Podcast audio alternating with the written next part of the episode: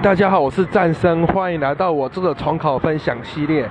今天是十月二十号，也是我重考的第四十五天。今天早上我很都在考模拟考，早上先考数学，早上第一堂考数学，第二堂直接考国文写作。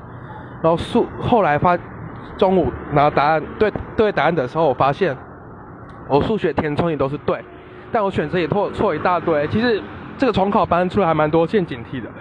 说我分数不是很漂亮，但我觉得出题算的还不错。有一些甚至算小陷阱是我自己没有抓好，那其实很那些很简单。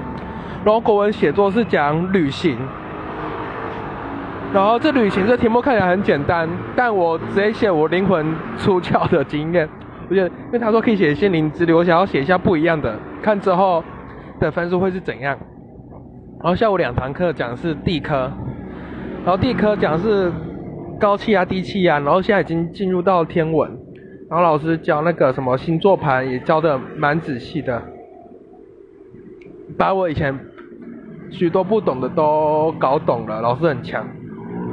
然后晚上两堂课都是自习课，然后自自习课我两两节都在看物理，然后第一章我的讲我把第一章的直线运动简全部写完了。然后再把它重看一遍，应该明天这两堂课我就可以把那一本讲义全部都解决完，然后就放回家了。然后今天的分享就到此结束，谢谢各位。